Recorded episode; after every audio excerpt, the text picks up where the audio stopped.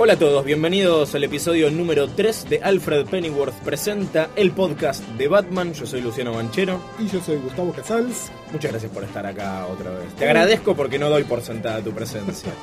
Eh, no, un gusto estar acá, un gusto las repercusiones que hemos tenido. Agradecemos a toda la gente que nos escribió cosas lindas, que nos hace preguntas, que nos piden, nos piden cosas que van a venir más adelante.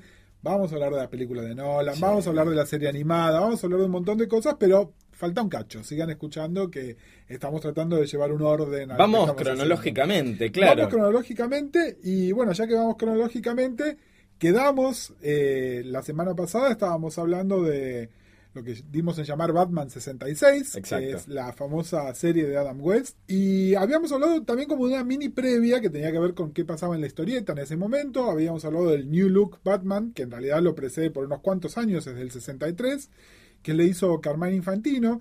Y yo sé que si alguno de ustedes va y busca el New Look Batman del, del año 63, se va a encontrar con que tampoco se parece demasiado al Batman que nosotros asociamos eh, con, la imagen de Batman, la, más popular, ¿no? Eh, y esto es porque en realidad era un new look con respecto a lo que se había hecho en los años 50, pero también seguía siendo un concepto muy de los años 60 y de hecho la estética de la serie de la serie de Adam West seguía un poquitito eso. Estamos hablando de orejitas cortas, orejitas eh, capa y capucha azul, traje gris, calzones, obviamente como siempre y la incorporación, del óvalo. Del óvalo amarillo, exactamente. Pero en realidad yo creo que el, tema de la imagen, eh, que por ahí alguna gente no asocia todavía, es el tema de las orejas más largas y la cara más estilizada, ese tipo de cosas. Em, tengamos en cuenta que, entonces, estamos a punto de la transición, yo creo, de la transición más importante del personaje. Porque, de hecho, el otro día estaba leyendo bien esos sitios este, de preguntas y respuestas donde alguien tiene una pregunta y contestan cualquier cosa, pero este era uno, era uno de cómics, ¿no? Y una pregunta que hacía un fan, que lo entiendo, la pregunta era, bueno, ¿dónde empieza el Batman serio? ¿No? Hmm. A mí me molesta profundamente el concepto del Batman serio, pero entendí perfectamente qué era lo que estaba preguntando. Y la respuesta que le dieron fue, bueno, el Batman serio empieza en el año y hay distintas versiones, pero digamos que empieza en el año 71. Sí. Batman a esta altura ya tiene que unos 30 años. Más o menos. Y estamos entrando en lo que se, conoce extraoficialmente como la edad de bronce. La edad de bronce, exactamente. Sí, digo que no es oficial porque está mucho más instalado el término edad dorada para los comienzos. Y la de plata que exactamente la, la de bronce, pero la de bronce empieza en este momento y de hecho uno de los que trae la edad de bronce es una de las personas de las que vamos a hablar y vamos a hablar bastante hoy. Pero primero quería comentar dos datitos eh, que tienen que ver justamente lo que dijiste de los 30 años. ¿Por qué ahora? Digamos, ¿por qué esto surge ahora? Surge por dos motivos. Uno, la serie de televisión, acuérdense lo que les decíamos, la serie terminó un poquito en desgracia y aún en su mejor momento no le trajo nuevos lectores a la historieta. Hmm. En este momento es la época del boom de Marvel, Marvel estaba destruyendo a DC, y entonces realmente eh, las historietas de DC todavía estaban vistas un poco como infantiles, como extremadamente juveniles, y la serie de Batman, lejos de ayudar, al contrario, es el efecto, la gente empezó a asociar al personaje casi de comedia que aparecía ahí con, con Batman. Y lo otro es que en agosto del año 68, y en preparación de los 30 años del personaje de Batman, Bob Kane tuvo que renovar su contrato con DC. Mm. Infame eh, contrato con DC. Su infame contrato con DC. Ahora, eh, la gente de DC ya era otra, ya se acuerdan que les hablamos que Carmine Infantino no solo es un ilustrador exquisito, sino que además era el editor en jefe de DC. DC ya era National Periodical Publications posta, digamos, no, no eh, esta conglomeración de otras empresas, sino que ya era una empresa importante, con abogados importantes, que había hecho una fortuna con la serie de Batman. Entonces, eh, firma un nuevo contrato donde se le ponen ciertas condiciones. Obviamente el personaje sigue apareciendo como creado por Bob Kane, pero ya no era una historia de Bob Kane, ya no iban a estar firmadas por Bob Kane. Claro. Eh, esto también le da una gran libertad a DC para empezar a crecer al personaje en otras direcciones y llamaron a el mago de DC, una persona que probablemente la gente que no está metida en el mundo del cómic no lo conoce, pero que le debemos, le debemos todo, es un señor que se llama Julius Schwartz o Julie Schwartz, que es un, un editor. Un editor era guionista también, pero su principal tarea era ser editor. Julie Schwartz creó la Silver Age. Él fue el que dijo, che, ¿y si traemos a Flash y le cambiamos todo, bueno. eh, lo pusieron a Julie a que fuera el editor de las revistas de Batman. Y lo primero que hizo fue llamar a su mejor dibujante en ese momento, alguien que ya se había hecho famoso dibujando tapas de revistas, y es el señor Neil Adams De pie. de pie. Bueno, Neil Adams, eh, de alguna manera se considera que la edad de bronce empieza con Neil Adams. De hecho, empieza concretamente con la serie que Neil Adams dibujó con guiones de Denny O'Neill sobre Green Lantern y Green Arrow, que es de alguna manera la que hace entrar a la edad entre, recontra comillas, adulta a DC Comics. Sí, un poco eh, espejando lo que estaba pasando en los cómics de Marvel, ¿no? Tal vez es el, el primer paso de DC en esa Exact- dirección. exactamente lo que pasa, lo que traía Neil Adams es además una madurez artística que en Marvel todavía no estaba y que de hecho el mismo Adams le iba a traer cuando pasara a dibujar a los X-Men y otras cosas en, en Marvel. Batman tal como lo conocemos hoy, la imagen clásica de Batman, la que está en las remeras de Batman, la que aparece en los materiales promocionales de Batman, es el Batman de Neil Adams, básicamente. Es así es el que creó una imagen que sigue hasta hoy. Después se le han hecho algunos cambios, se le oscureció el traje, le pusieron los calzones, se lo sacaron, pero Batman tal como lo conseguimos hoy lo diseñó Neil Adams. Neil Adams, de hecho, además, después tuvo que ver con otros, varios rediseños que vamos a estar hablando de otros personajes del mundo Batman también. Y Denny O'Neill o Dennis O'Neill es un guionista que en ese momento era muy joven, que venía de haber escrito alguna cosa, escribió algunas cosas en Justice League, escribió la serie, la famosa o infame serie de la Mujer Maravilla, donde ella pierde los poderes y se transf- transforma en una especie de agente secreto tipo Emma Peel.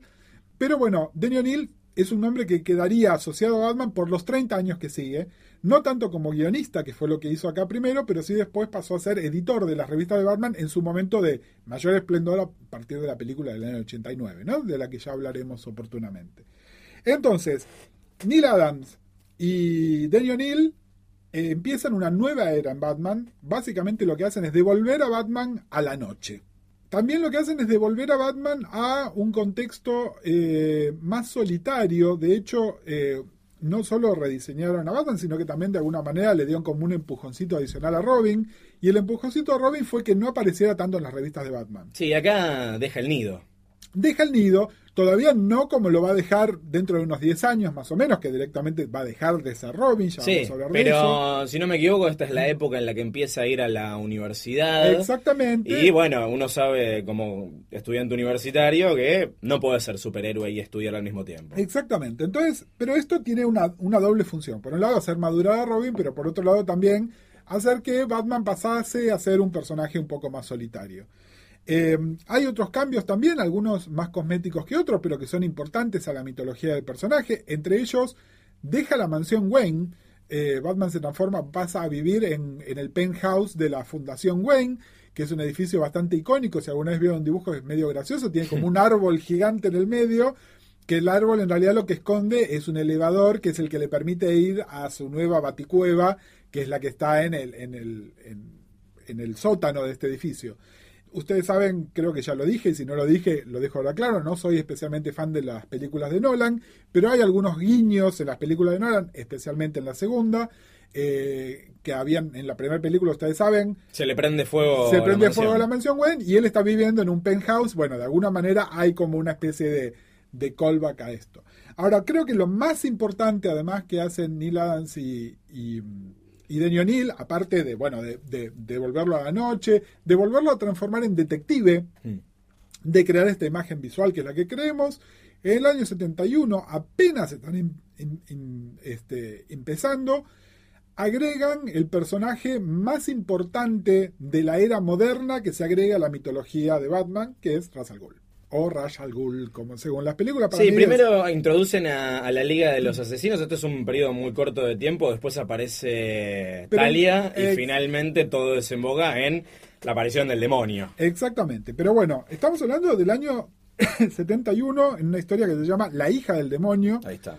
eh, donde, bueno, se introduce a, a Ra's al Ghul y es un personaje que además es interesante, ¿no? Porque trae como toda una mitología nueva y eh, no es casual que este episodio se llame Heidi Chester Love God Batman, ¿no? Que es, debe ser este, el, el, el, dios del amor del pecho, peludo. Sí. Una Eh, definición que, si no me equivoco, la hace Grant Morrison. La, eh, la hace Grant Morrison cuando habla de esta era del personaje, exactamente. Muy acertada. Es muy acertada. Si buscan alguno de los de las imágenes, hay una, una secuencia icónica dibujada por Neil Adams donde está Batman peleándose con Ra's al Ghul, donde él está- y él está en cuero con la capucha puesta, que es la cosa más ridícula del mundo. Eh, pero bueno, y además con el pecho peludo, hombre de pelo en pecho, y en realidad lo que hace también es indirectamente resexuar al personaje de Batman de una buena manera. Acuérdense que si bien nunca había habido un- un- una subtrama sexual en el personaje, la única cosa sexual que se podía decir al respecto era que me parece que este tipo toca a los pibes, ¿no? Sí. Eh, acá, en los años 70, aparecen por ahí dos de las mujeres más icónicas de la historia de Batman. Una que hasta nuestros días lo sigue siendo, la otra que después quedó un poco olvidada.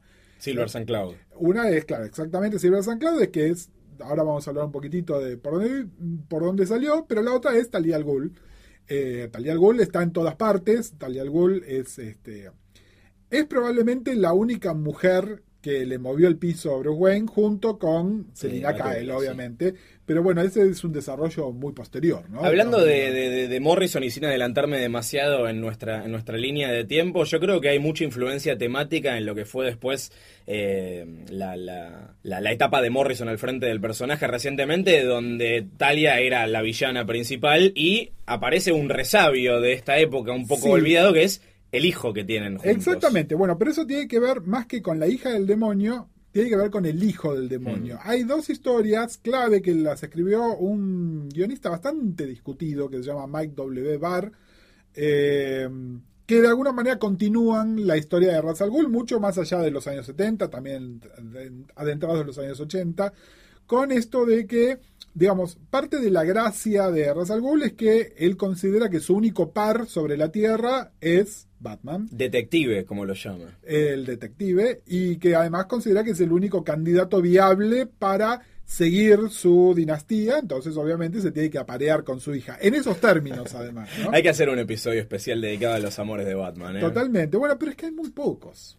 Eh, bueno, pero Hay podemos analizar qué vio en cada una, ¿no? Porque Sí, hay muy pocos, pero de los pocos que hay, dos las estamos mencionando además en este episodio porque tienen que ver con los años 70. Ustedes saben que los años 70 además nosotros lo asociamos con los años 70 en Argentina, que fueron poco felices, pero en Estados Unidos es la época del amor libre, de una sexualidad un poco más desbordada, consumo recreativo de drogas, la música disco. apertura mental. Y muchas de estas cosas aparecen reflejadas en los cómics de Batman durante, durante estos años. Eh, contrariamente a lo que uno cree, Neil Adams no dibujó durante tanto tiempo a Batman, pero fundó el Batman de los 70. Es decir, Batman de los 70, tal como estamos, tal como lo conocemos, lo creó él.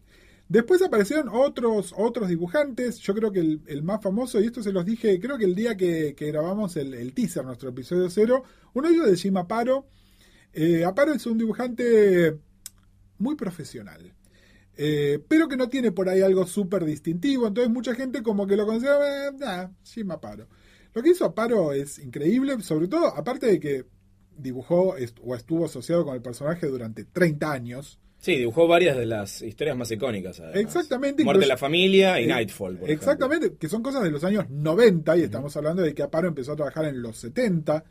Eh, es un dibujante súper prolífico, entonces ustedes saben que está el famoso tema de los dibujantes que son muy buenos pero no dibujan rápido, entonces hay que ponerles dibujantes de relleno o, o, este, dibujantes fantasmas que completen. Bueno, Aparo no, dibuja él y dibuja como una bestia. A mí me gusta más. Aparo le si hay un elemento, si se fijan, después vayan a, hagan un Google Images si no tienen los cómics a mano y fíjense, comparen el dibujo de O'Neill y comparen el dibujo de Aparo. Aparo le agregó una vuelta de tuerca más que es como que le afinó la cabeza a Batman, Mm. ¿no? Como que hizo que eh, eh, Neil Adams les tiró las orejas, Aparo le afinó la cabeza y creó esa imagen que es súper icónica, incluso también la de la de la capa, cómo se mueve y todo lo demás, ¿no? Sí, es un Batman mucho más dinámico. Eh, muy recordado Jim Aparo por los integrantes como yo de la generación perfil que descubrieron a Batman a través de las ediciones noventosas. Que todo el primer año de perfil está prácticamente dibujado, por Jim Paro, porque arranca con las 10 noches de la bestia, sigue con Muerte de la familia, las muchas muertes de Batman. Y ya hablamos también que mucha gente, su presentación al personaje de Batman en Argentina fue a través de Batman and Outsiders. Toda la serie completa de Batman and Outsiders la dibujó Jim Aparo. Eh, hay otros dibujantes también, está Frank Robbins, está Don Newton, eh, que se murió muy muy joven. Y hay un dibujante en particular que se llama Marshall Rogers, que es muy importante. Marshall Rogers es un dibujante, eh, yo voy a decir algo así, por ahí poco popular. No, no, es de mis favoritos. Entiendo lo que hace Marshall Rogers. Entiendo por qué es importante para Batman. Me parece que igual más importante que lo que hizo él a nivel dibujo fue lo que hizo Steve Englehart como, como guionista. Recién les hablamos de Silver Sun Cloud, que es este interés amoroso de Batman que apareció en la época en la cual Marshall Rogers estaba dibujando al personaje, que ya es bastante más adelante en los 70. Pero bueno, los 70 en general los podemos ver como una larga continuidad del personaje, por lo menos en las dos revistas principales donde salía Batman, que eran Batman y Detective. Batman a su vez, durante todos los 70 y parte de los 60 y parte de los 80 también está en otra revista que es The Brave and the Bold, la gracia de The Brave and the Bold es que eh, era un team up, era Batman y otro personaje. Eh, aquellos de ustedes que hayan visto algún The Brave and the Bold, es como que fuera una realidad paralela. eh, The Brave and the Bold era. Hoy en día lo llamaríamos una revista fuera de continuidad. Y no hay que tomarla muy en serio. Si bien pasaron cosas interesantes y hay historias muy clásicas que salían de Brave and the Bold, el canon de Batman, en esta época por lo menos, es Batman y Detective. Eh, y Batman también aparecía en Justice League. Lo que pasa es que el Batman que aparecía en Justice League tenía poco que ver con el personaje de Batman que estaba saliendo de la revista de Batman. Y esto en algún momento se produce un quiebre del que vamos a hablar en un cachito más. Aparte de Ra's al Ghul, hay un par de otras cosas de hitos importantes. Uno, les decíamos, ya no hay Baticueva. Robin pasa a ser un personaje que aparecía en otras revistas, pero no en las revistas de Batman. Aparece Ra's al Ghul. Hay como un, una vuelta del Joker, del Joker peligroso, del Joker que asociamos hoy en día con el Joker. Sí, se limpia la imagen de, César Romero. Sí, sí, eh, digamos, se, limpia la de César Romero o se ensucia la del personaje que se transforma en el asesino psicótico que hoy todos creemos que Deja de ser gracioso y empieza a ser aterrador. Exactamente. Eh, aparece un personaje, personaje raro, muy de los 70, que es Man Bat. Yo te voy a decir que es uno de mis villanos favoritos de Batman. Bueno, para mí no es un villano. Es bueno, esa es una manera de, verlo, pero... De hecho, Man Bat tuvo su propia revista antes sí, de... dos números Bueno, pero eh, esto tiene que ver con algo que pasó en, en DC en los 70, que fue lo, la famosa DC Implosion, que por cuestiones económicas que tenían que ver con el aumento del costo del precio del papel, tuvieron que cancelar o cerrar un montón de revistas que estaban publicando, entre ellas la revista de Mambat, que para mí es un antihéroe. Eh, un adelantado a su tiempo. Hoy en día eh, nos encontramos con antihéroes en todos los medios, incluyendo las historietas. En su momento era, era raro, era un concepto más relacionado con las historietas de terror, por ahí, ¿no? Eh, que tenía que ver además con esto de recuperar los orígenes de la noche del personaje. Sí, es un hombre murciélago en un sentido más literal de la palabra, por eso Man-Bat, porque es un tipo que con un suero se convierte en murciélago. Exactamente, en realidad Man-Bat es más, es más murciélago que hombre. Exactamente.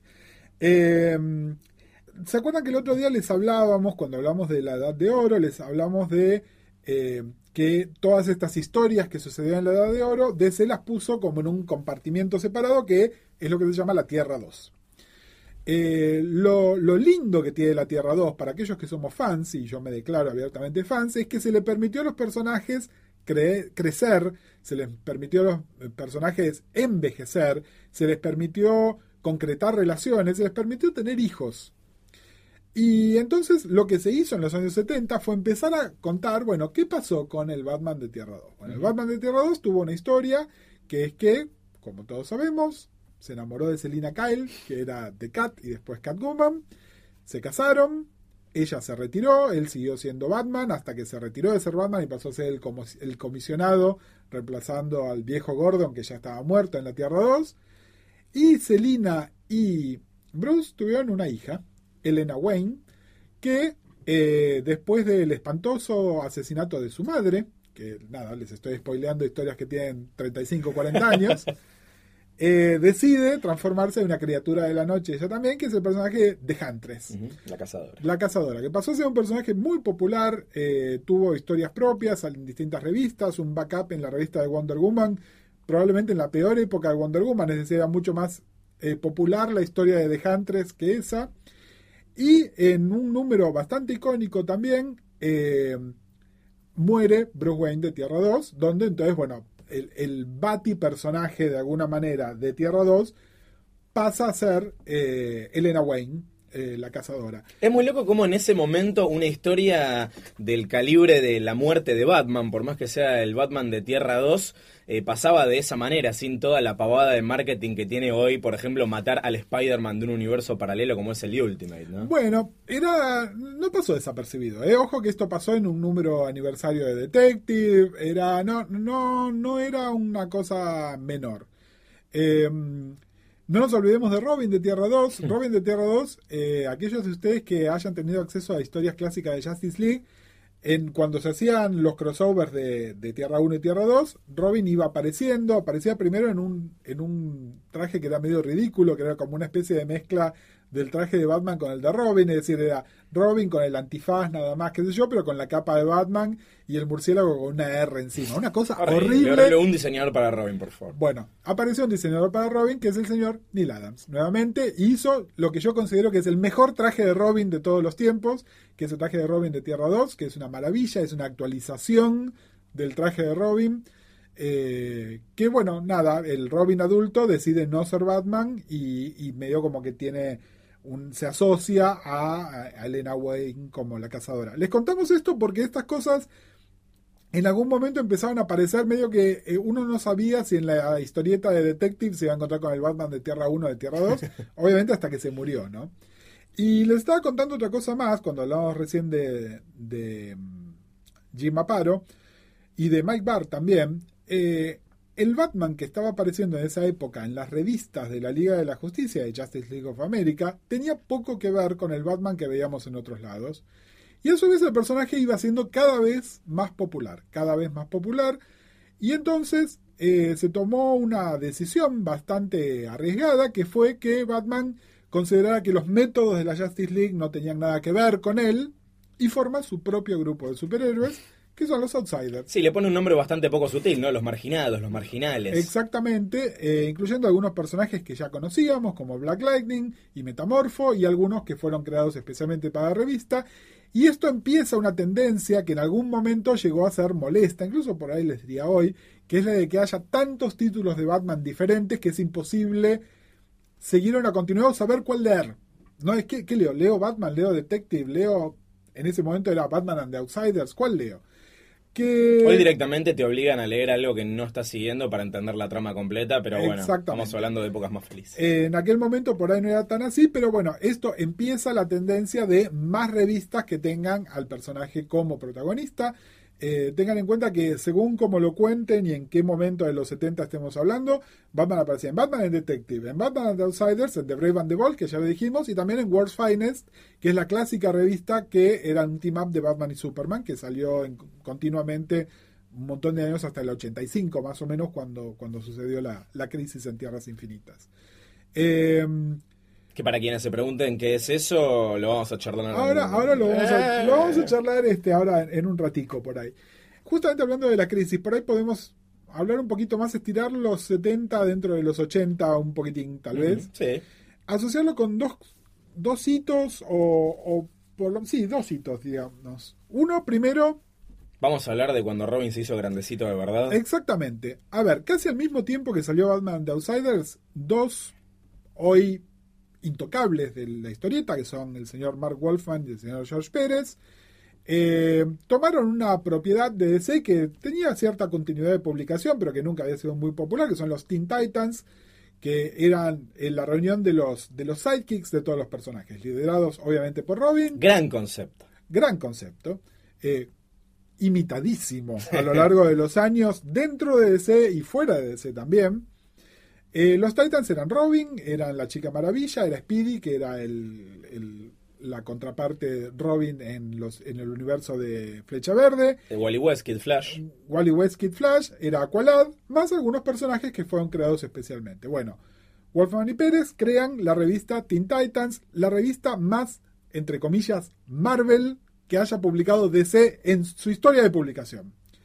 Eh, estamos hablando del momento que además los X-Men, los New X-Men, eran súper populares en, en Marvel. La época de Chris Claremont y, Exactamente. y John Byrne. bueno, el equivalente de Claremont Byrne en DC eran Wolfman y Pérez. Y esta historieta pasó a vender, pero ustedes no se dan una idea hoy. Estamos hablando de que vendía millones. Eh, y era tan importante que el personaje de Dick Grayson, Robin, realmente ya tenía poco sentido que formara parte del universo Batman. Aparte de que ya era un chico de 19, 20 años que para estar con esos shortcitos, Sí.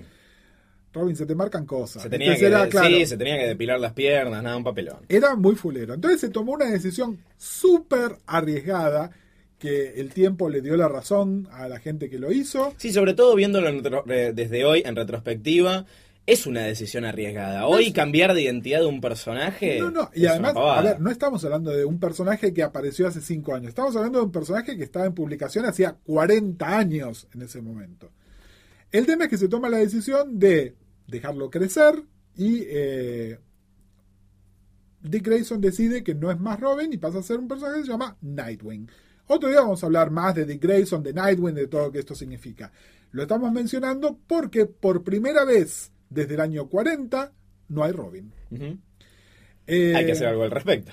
en realidad primero no iban a hacer algo al respecto. Primero muy, muy sueltos de cuerpo dijeron, no hay más Robin. Hasta que vino alguien de licensing de DC, dijo, les hizo montoncitos y les dijo, ¿qué onda? Tenemos remeras, eh, lancheras, claro. juguetes. Es decir, la imagen de Robin, están los super amigos. Y ustedes dicen que no va a haber más Robin, ¿no? No, pibe. Me crean un Robin rápido. Y eso es lo que hicieron. Crearon un Robin rápido. eh, con un, con un origen que inicialmente era igual al de Dick Grayson. Y es más, estéticamente era igual al Dick de los años 40, 50, ¿no? Recordamos, eh, hijo de, de familia circense cuyos padres mueren en un incidente de homicidio. Exactamente. Bueno, hacen Y Bruce Wayne siguiendo esta tendencia eh, de, de- de- de- de acoger a cuantos huérfanos pueda. Exactamente. Hace lo se mismo. lo lleva. Es, este pibe se llama Jason Todd. Y es probablemente el personaje más polémico en la historia de Batman. Tan polémico que el episodio que viene les vamos a contar qué terminó pasando con Sí. Jason Todd. Pero bueno, a los fines prácticos, Batman volvió a tener un Robin y ese Robin era de nuevo un chico chico, es decir, no un, un adolescente casi ventañero como era Dick, sino que era un, un pibe eh, de 12, 13 años, eh, que era un clon de lo que habíamos visto más o menos. Eh, no les voy a decir que las historietas de Batman no eran populares en este momento, simplemente que eran algunas historietas más. Eh, Batman sí ya estaba instalado como, como par de Superman. Acuérdense que igual estos son los años de las películas de Superman de Christopher Reeve, que fueron extremadamente populares. Ahora no nos damos una idea. Fueron muy populares en una época donde la gente iba mucho más al cine que ahora. Así que la exposición más media que tuvieron fue enorme. Eh, y Batman estaba a la par, pero no era el personaje como súper popular que vamos a conocer. ¿Cuándo pasa a ser ese personaje súper popular? Bueno, DC hizo un evento, ese evento se llama la Crisis on Infinite Earths o la Crisis en Tierras Infinitas, que permitió como reiniciar un montón de conceptos de, de DC. Eh, ¿Por qué infinitas y por qué DC consideró que era momento de hacer el borrón y cuenta nueva que terminó haciendo? Bueno, vieron que le- recién les decíamos de la Tierra 2, Sí. eh, donde de alguna manera tiraron a los personajes de la Era de Oro en un mundo paralelo. Claro, pero hay mucho más que dos tierras. Entonces empezaron a tirar, DC, por ejemplo, a lo largo de los años fue adquiriendo o se fue fusionando con otras compañías que tenían sus propios universos. Sí. En lugar de mezclar a todos los personajes, los tiraban en otra tierra más. Y cada vez que aparecía un concepto como demasiado absurdo, era, bueno, hay otra tierra más. ¿Cuántas tierras hay? Infinitas. Eh, algunos consideraron que este concepto era muy difícil de entender para alguien que fuera un Lego, para alguien nuevo. A mi entender, yo que me crié con el concepto de las múltiples tierras, era pan comido.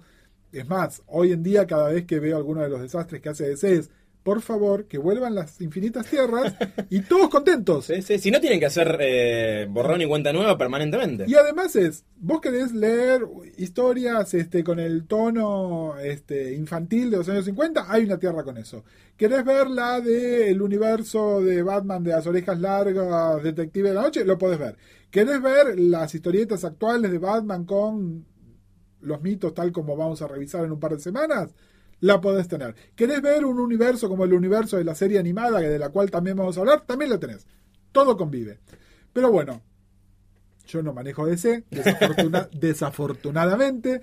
Eh, el tema es, después de la crisis en Tierras Infinita, hubo un cambio editorial importante en DC, no solo para reiniciar la historia de algunos personajes, más específicamente el personaje de Superman fue por ahí el que más cambió, el personaje de Batman los cambios fueron mínimos, simplemente se le retocaron algunas cosas al origen de Robin, como para hacerlo no tan parecido a Dick Grayson y un poquito más interesante. Spoiler, no funcionó. Eh, pero también se permitieron contratar a algunos artistas que venían haciendo carrera en Marvel principalmente. Cuando digo artistas me refiero tanto a dibujantes como guionistas. Eh, se les dio carta blanca para que si quisieran hacer alguna cosa no necesariamente dentro de la continuidad de las historietas de la, del semana a semana se pudiera hacer. Eh, principalmente un señor que se llama Frank Miller, pero esa es una historia probablemente para la semana. no me puedes cortar en la mejor parte.